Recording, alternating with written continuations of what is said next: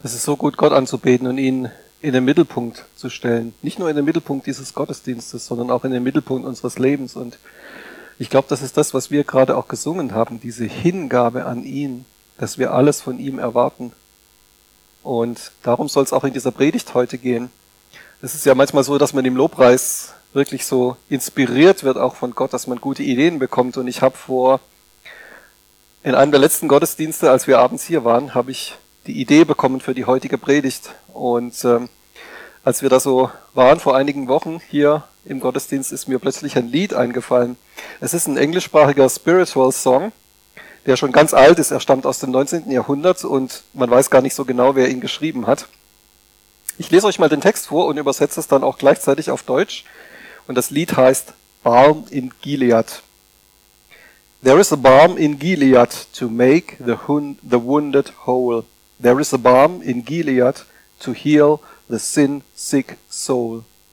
Also es gibt einen Balsam in Gilead, um die Verwundeten zu heilen.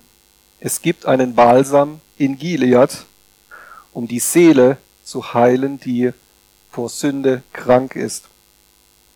Sometimes I feel discouraged and think my works in vain, but then the Holy Spirit revives my soul again.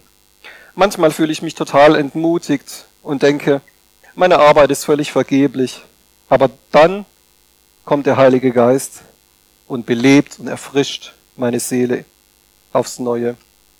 If you cannot sing like angels, if you cannot preach like Paul, you can tell the love of Jesus and say, He died for all. Also wenn du nicht wie die Engel singen kannst, wenn du nicht wie Paulus predigen kannst, dann kannst du immerhin die Liebe von Jesus weitererzählen und kannst allen Menschen erzählen, dass er für sie gestorben ist.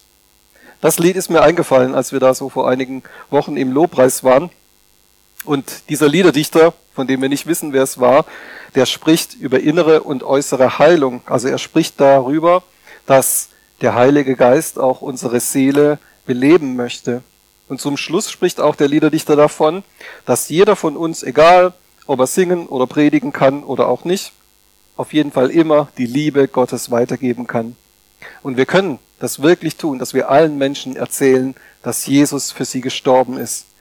Und wir wissen, dass darin das Heil ist, dass Jesus am Kreuz von Golgatha für uns Heil und Heilung erworben hat. Der Liederdichter spricht von Gilead. Es gibt einen Balsam in Gilead das hat mich irgendwie nicht mehr losgelassen und deswegen habe ich mich damit mal ein bisschen beschäftigt. Wo liegt eigentlich dieses Land Gilead, das auch in der Bibel ab und zu erwähnt wird? Also wenn ihr euch jetzt mal so die Landkarte von Israel und Jordanien vorstellt, ich mache das jetzt mal so, dass es von eurer Seite aus richtig ist, also auf der Westseite liegt Israel, auf der Ostseite liegt Jordanien und dazwischen gibt's von Norden nach Süden fließend diesen Jordanfluss. Der ist sozusagen ja die, die Grenze zwischen Israel und Jordanien heutzutage.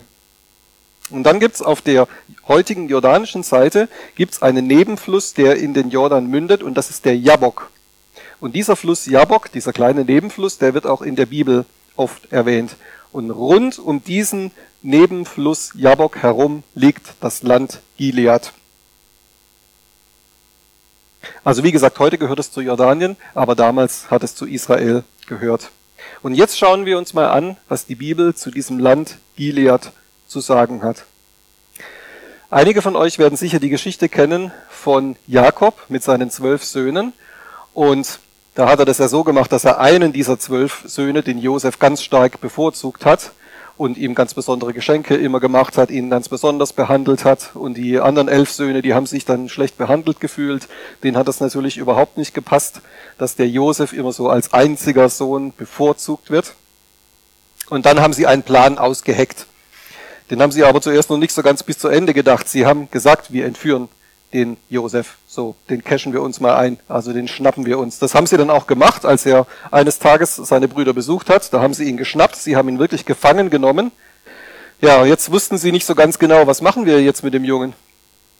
Und dann ist was Interessantes, was, was Interessantes passiert. Das lese ich mal vor in 1. Mose 37, Vers 25. Also gerade jetzt in dieser Situation, wo sie so überlegen, was machen wir mit dem Josef. in 1. Mose 37, Vers 25 heißt es, und siehe, also die Brüder von Josef, erhoben ihre Augen und siehe, und sahen und siehe, eine Karawane von Ismaelitern kam von Gilead her, und ihre Kamele trugen Tragakant und Balsamharz und Ladanum, sie zogen hin, um es nach Ägypten hinabzubringen. Und an diese Karawane haben sie ja dann den Josef verkauft. Also durch Israel verlief damals eine wichtige Handelsstraße, die kam praktisch so vom Orient, also aus dem heutigen Iran, Irak.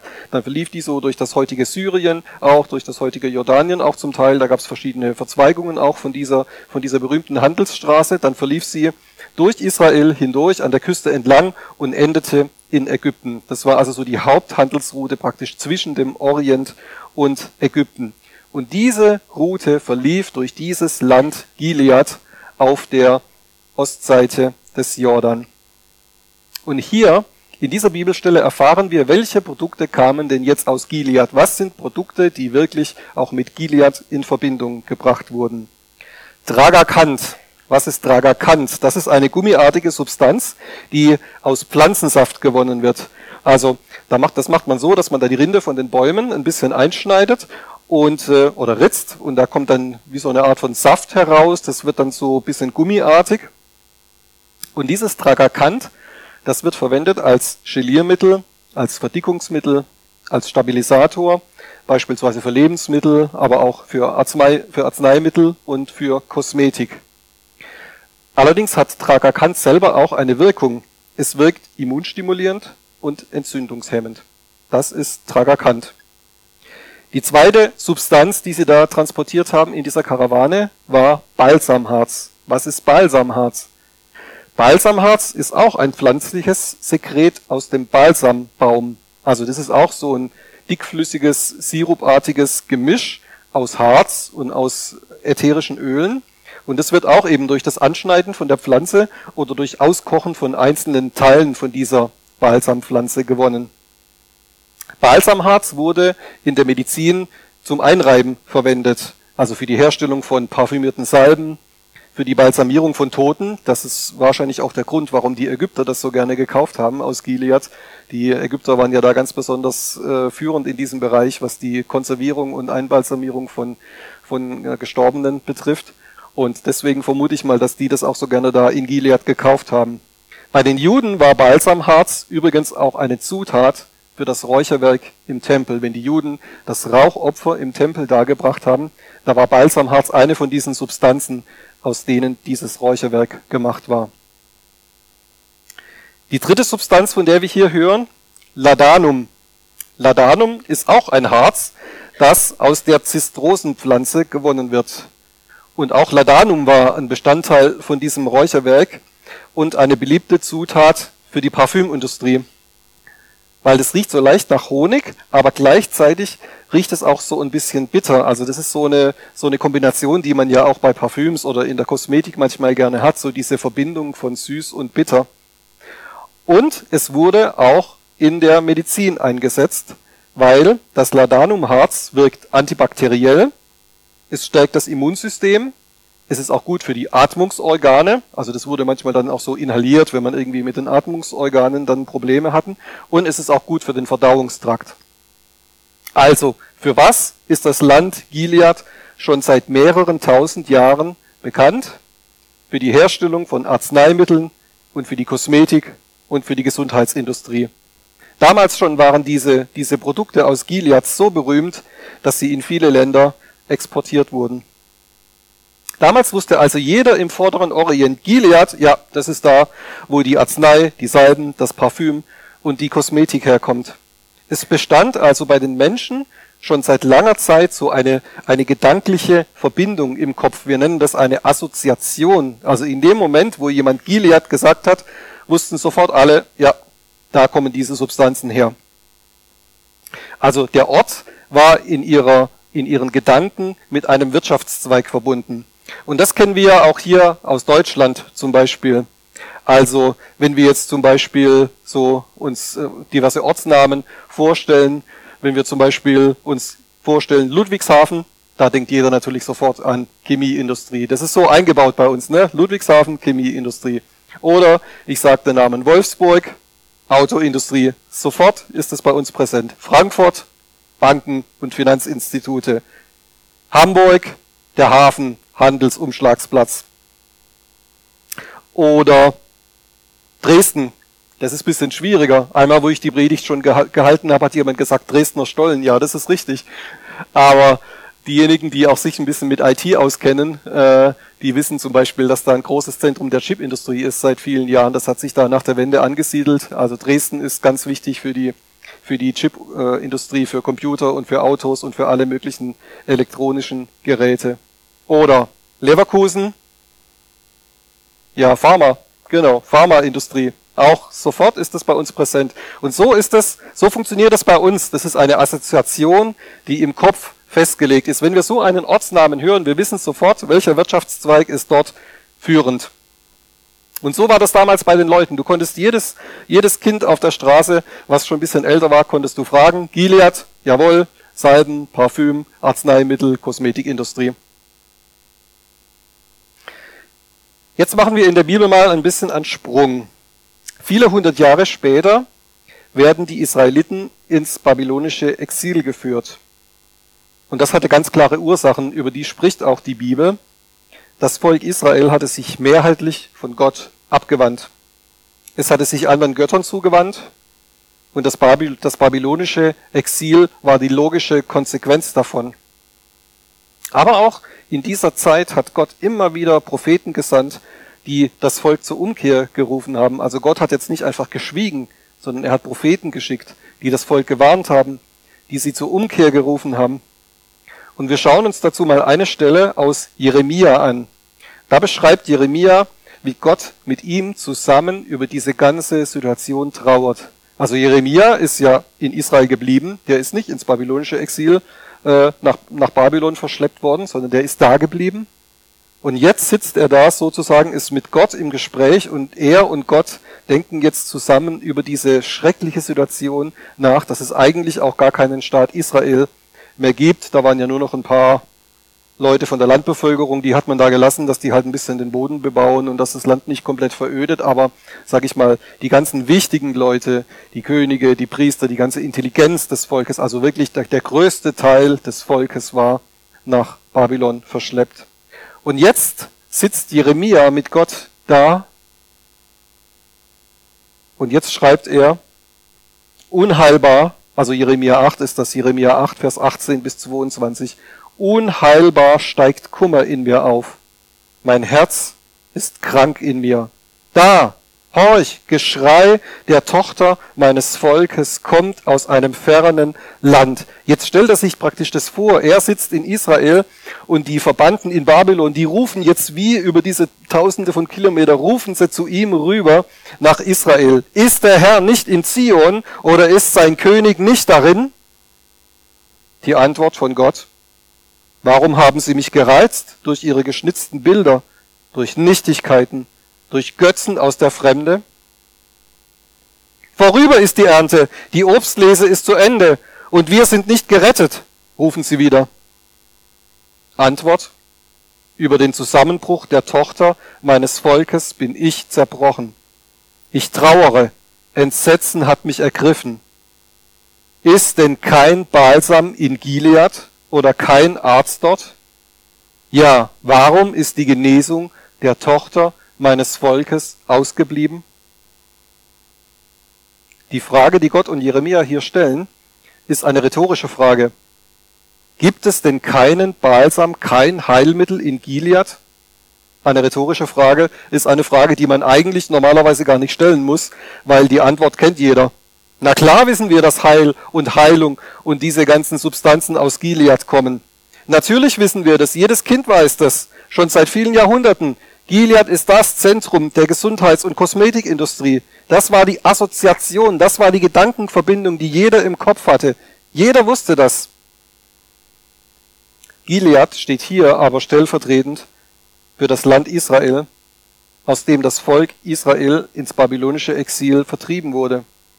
Und ist das nicht interessant, wie Jeremia das hier wie so eine Krankheitsdiagnose beim Arzt aufzählt, wie so ein, ein, Arzt so diese Schritte der ganzen Diagnose, die er mit dem Patienten macht, so nach und nach durchgeht. Mein Herz ist krank in mir. Ja, ihr schreit und trauert. Ja, es ist schlimm, dass ihr im Exil seid. Ihr habt geschnitzte Götterbilder angebetet, anstatt den lebendigen Gott.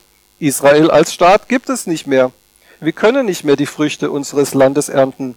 Ihr seid auch innerlich zerbrochen, weil ihr entwurzelt seid, weit weg von der Heimat, weit weg von euren eigenen Wohnungen, auch weit weg vom Tempel, vom Haus Gottes. Und ja, viele von den Israeliten waren damals auch innerlich weit weg von Gott. Sie hatten sich innerlich zum Teil schon von Gott entfernt und von Gott verabschiedet, als sie noch zu Hause waren in Israel. Das fing schon vor dem babylonischen Exil an. Das babylonische Exil war, war letztendlich nur die, die logische Konsequenz davon, dass auch das Volk Israel länger, längere Zeit mehrheitlich ohne Gott gelebt hat. Und ist es nicht eine interessante Diagnose, auch wie, wie Jeremia das so Schritt für Schritt hier durchgeht? Weil das ist eine Sache, daran hat sich bis heute nichts geändert. Das ist immer noch bis jetzt die Hauptkrankheit dieser Welt. Ein Leben ohne Gott. Das Leben ohne Gott. Wer ohne Gott lebt, der leidet an der Hauptkrankheit dieser Welt. Das ist die Diagnose. Wie ein Arzt ist er das so durchgegangen. Das ist bis heute so. Das hat sich nicht geändert. Die Hauptdiagnose dieser Welt ist ein Leben ohne Gott. Das ist die Hauptkrankheit. Aber dann fragt Jeremia sie, so wie ich euch vorhin diese Geschichte mit, der Assoziation ein bisschen abgefragt habe, diese deutschen Ortsnamen, wo wir sofort oder die meisten von uns gewusst haben, was ist da die innere Verbindung. Und jetzt fragt er so, Mann, wisst ihr denn, ihr wisst es doch, wo es Heilung gibt. Ja, in Gilead in der Heimat. Aber letztendlich geht es schon lange nicht mehr um dieses Land Gilead, also diese, diese Region rund um den Jabok, diese Region im heutigen Jordanien. Es geht um einen Ort, von dem wir Menschen Heilung und Rettung erwarten.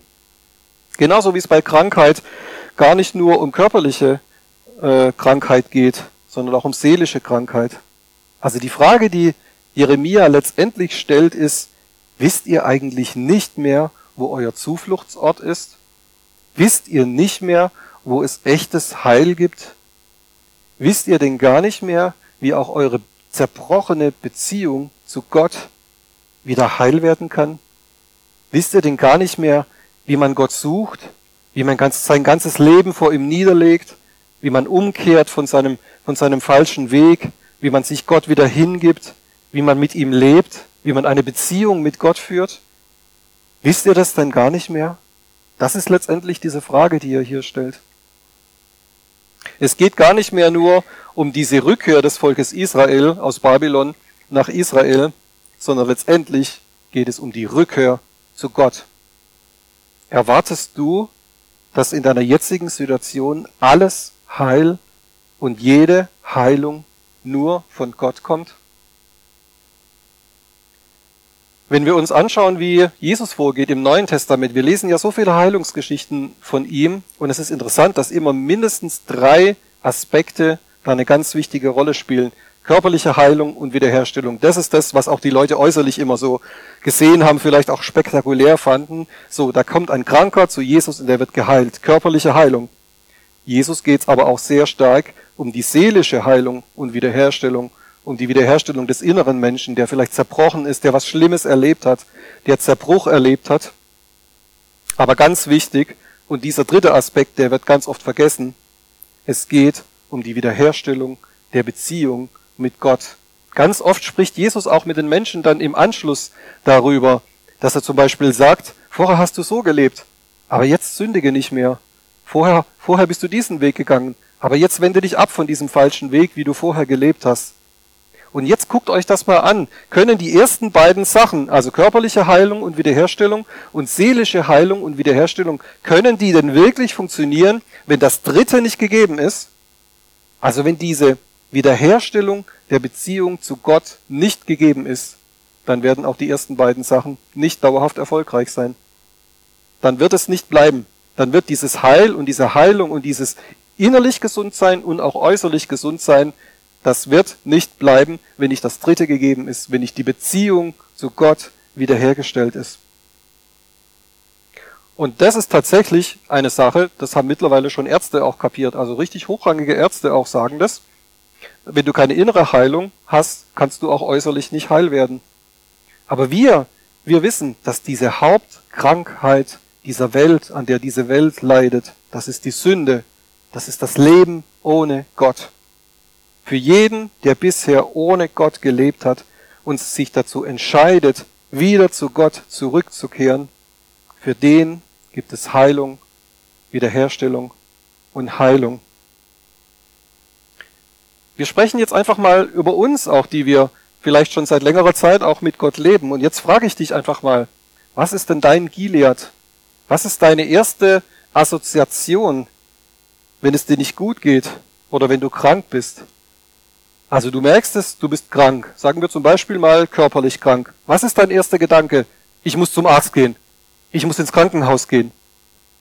Oder vielleicht ist es gar nicht so schlimm, vielleicht fühlst du dich nur ein bisschen unwohl, dann sagst du, ich muss in die Apotheke gehen, ich muss mir ein Arzneimittel holen oder ich muss in die Drogerie gehen. Ich nenne es immer die Pulverabteilung, da wo diese ganzen Gesundheitsmittelchen und Nahrungsergänzungsmittelchen, die so frei verkäuflich sind, stehen. Ich muss mir was aus der Drogerie holen.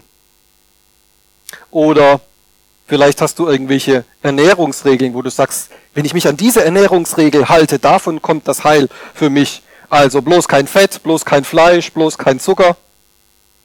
Oder ist es die Bioabteilung im Supermarkt? Was ist dein Gilead? Was ist das, wovon du dir Heil und Rettung und Gesundheit erhoffst? Sind es irgendwelche Wellness-Einrichtungen? Ist es das Fitnessstudio? Oder sind es irgendwelche Gesundheitsseminare? Oder ist es eine von dir selbst definierte Ruhezeit, bei der dich niemand stören darf, wo du sagst, das muss ich mir nehmen, das gönne ich mir. Ich brauche diese Zeit der Ruhe und Erholung für mich und da darf niemand mich stören. Ist das dein Gilead? Ist das dein Zufluchtsort? Ich sage nicht, dass das alles schlechte Dinge sind. Das ist wichtig, dass wir das betonen. Diese Dinge, die ich jetzt aufgezählt habe, grundsätzlich sind das keine schlechten Dinge. Aber ich frage dich, von wo erwartest du Heilung? Und zwar als allererstes. Was ist dein erster Gedanke? Was ist deine erste Assoziation, wenn du denkst, ich brauche Heilung? Wohin wendest du dich als allererstes? Und das ist es, was Jeremia die Israeliten fragt, und das ist das, was ich dich heute frage. An wen wendest du dich als erstes?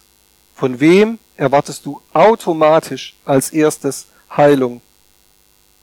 Das, was wir automatisch denken, diese Assoziation, das setzt auch voraus, dass wir zuvor diese Assoziation, diese Gedankenverbindung in unserem Kopf selbst definiert haben.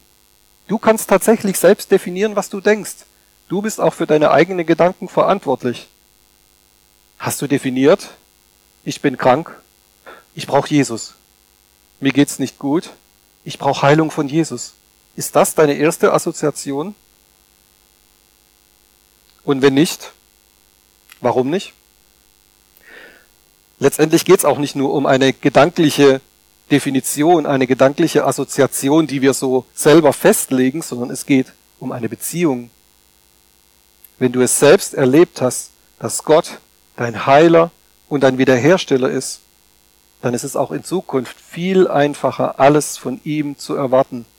Wenn du täglich mit ihm lebst, in einer lebendigen Beziehung, wenn du das Wort Gottes studierst und alles, was es über Gott und über Heilung und über diese ganzen inneren Dinge, über, über Wiederherstellung auch zu sagen hat, dann wird das dein Denken verändern und dann wird es dein Denken auch prägen. Und wenn, es, wenn du es vor allem dem Heiligen Geist erlaubst, mit dir zu leben und dich an alles zu erinnern, dann wirst du dich nicht irgendwann weit weg, irgendwo im Exil wiederfinden, weit weg von Gott, sondern dann wirst du das erleben, was wir vorhin in unserem Lied hatten, in diesem Lied Barn in Gilead, wo dieser Liederdichter vorhin gedichtet hat, ich erlaube es dem Heiligen Geist, mich neu zu beleben. Hast du das dem Heiligen Geist erlaubt, dass er dich neu beleben darf? Wenn du das erlebt hast, dann musst du auch das Heil nicht mehr primär in Ärzten, in Medikamenten, in Ernährungsregeln oder in Wellness suchen. Wie gesagt, das ist alles an sich nicht schlecht. Es ist gut, dass wir diese Dinge haben. Diese Dinge dienen tatsächlich in vielen Fällen auch unserer Gesundheit.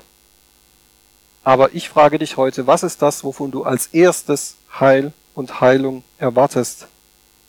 Weil wenn du von diesen Sachen Heil und Heilung als erstes erwartest, dann musst du dich auch nicht wundern, wenn du enttäuscht wirst. Unsere Quelle soll Gott selbst sein. Gott selbst sagt, ich will deine Quelle sein. Von mir kommt Heil und Heilung.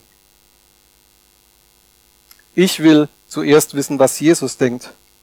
Wenn er sagt, geh zum Arzt, dann gehe ich zum Arzt. Wenn Jesus sagt, nimm ein Medikament, dann nehme ich ein Medikament. Wenn er sagt, achte auf deine Ernährung, dann achte ich auf meine Ernährung. Und wenn er sagt, du musst gar nichts machen, ich kümmere mich darum, dann glaube ich ihm. Dann lasse ich es ihn machen. Dann habe ich nicht irgendeine selbst definierte Art von Gesundheit. Dann habe ich nicht für mich selber ein anderes Gilead, einen Ort der Heilung definiert, sondern dann sage ich, okay, ja, so wie du es geplant hast, so soll es geschehen. Das ist doch das, was wir auch im Vater unser beten. Dein Wille geschehe. Machst du das wirklich auch in diesem Bereich? Wenn du selber für dich andere Wege schon festgelegt hast, vorbereitet hast, so, wenn ich krank bin, mache ich das, dann muss ich immer das als erstes machen, dann wird nicht Gottes Wille geschehen. Wenn du ihn nicht lässt, es ist wichtig, dass wir diese Definition treffen. Ich will immer Jesus zuerst. Immer Jesus zuerst. Von ihm will ich alles empfangen. Heil, Heilung, Wiederherstellung, Rettung, das will ich immer nur von ihm empfangen. Ja, Wiederherstellung, das hat Gott auch damals natürlich schon mit Israel geplant gehabt. Es war tatsächlich auch schon geplant seit langer Zeit, dass Israel nicht für immer in dieser babylonischen Verbannung bleiben muss, sondern dass sie wieder zurückkommen. Aber wie ich schon gesagt habe, es war nicht nur diese örtliche Rückkehr nach Israel geplant, sondern es war tatsächlich auch geplant, dass die Beziehung zu Gott wiederhergestellt wird. Ja, das setzt Dinge voraus. Das setzt voraus, dass die Israeliten von ihrem falschen Weg umgekehrt sind, dass sie alle falschen Götter wegschmeißen, dass sie sagen, wir wollen Heil und Rettung von Gott erwarten. Er soll das Zentrum unseres Lebens sein. Aber Gott will das. Gott will Heil und Wiederherstellung, auch Wiederherstellung der Beziehung mit Gott. Und Jeremia hat es selber sogar schon vorausgesehen. Jeremia 50, letzte Bibelstelle für heute, Jeremia 50, Vers 18 bis 20. Darum so spricht der Herr der Heerscharen, der Gott Israels, siehe, ich suche heim den König von Babel und sein Land ebenso, wie ich den König von Assur heimgesucht habe. Das waren diese bestimmenden Weltmächte der damaligen Zeit außer Ägypten. Assyrien, das assyrische Weltreich, ist irgendwann untergegangen. Das babylonische Weltreich ist irgendwann untergegangen, weil es von dem persischen Weltreich dann überrannt wurde. Das persische Weltreich ist irgendwann untergegangen, weil es vom griechischen Weltreich überrannt wurde. Und so ging die Geschichte immer weiter. Keines von diesen Weltreichen ist für ewig äh, bestehen geblieben. Aber jetzt kommt's. Und ich will Israel zu seinem Weideplatz zurückbringen, dass es auf dem Karmel und in Baschan weidet und seine Seele sich sättigt auf dem, auf dem Gebirge Ephraim und in Gilead. Da haben wir es wieder. In jenen Tagen und zu jener Zeit, spricht der Herr, wird Israels Schuld gesucht werden und sie wird nicht da sein. Und die Sünden Judas und sie werden nicht gefunden werden, denn ich will denen vergeben, die ich übrig lasse. Ist das nicht fantastisch? Ich krieg da in dem Moment, wo ich das gerade vorlese, kriege ich Gänsehaut, weil das genau das ist, wie Gott sich Wiederherstellung vorstellt. Da kann jemand kommen, wenn du mit, mit Jesus und mit Gott im Reinen lebst, wenn, wenn du zu Gott gekommen bist und hast gesagt, Jesus, ich nehme dich in mein Leben auf, du sollst das Zentrum meines Lebens sein. Herr, vergib mir alle meine Schuld, wasche mich rein, gib mir ein neues Leben, ich will ab jetzt mit dir leben, ich will alles von dir erwarten. Dann sagt Jeremia, dann kann hinterher sogar jemand kommen und kann deine alte Schuld suchen. Wie wenn jemand so auf Suche geht. So, naja, was war denn die Schuld von früher? Und sie wird nicht mehr gefunden werden. Ist das nicht krass? Das ist echte Wiederherstellung. Das ist Wiederherstellung auf eine Art und Weise, wie Gott sie sich vorstellt und wie er sie für alle Menschen geplant hat. Das ist die Art von Wiederherstellung, die Gott mit jedem von uns möchte, dass nicht mal mehr hinterher jemand kommen kann und sagen, ah, du früher warst du aber so und so, früher warst du aber so und so. Wir müssen in vielen Bereichen unser Leben dann auch ändern und uns abwenden von alten Wegen und uns zuwenden, den Wegen Gottes. Aber die Schuld, die hat Jesus am Kreuz getragen. Und diese Schuld, die wird nicht mehr gefunden werden, wenn die Beziehung zu Gott wiederhergestellt ist. Ist das nicht fantastisch? Das ist das, was Gott dir heute anbietet. Auch du, der du vielleicht im Internet zuschaust. Was hast du für einen Ort definiert, wo es für dich Heil und Heilung und Rettung gibt? Denk mal drüber nach. Es gibt so viele Wege auf dieser Welt, die Heil und Rettung und Heilung versprechen. Die ganze Werbung ist voll davon. Also man braucht nur einen Werbeclip nach dem anderen angucken. Das ist alles ist irgendwie so toll und alles verspricht Heil und Rettung und den Kick und ich weiß nicht was alles. Aber letztendlich bringt es keine Erfüllung.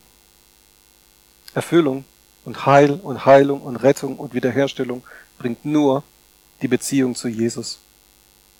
Amen.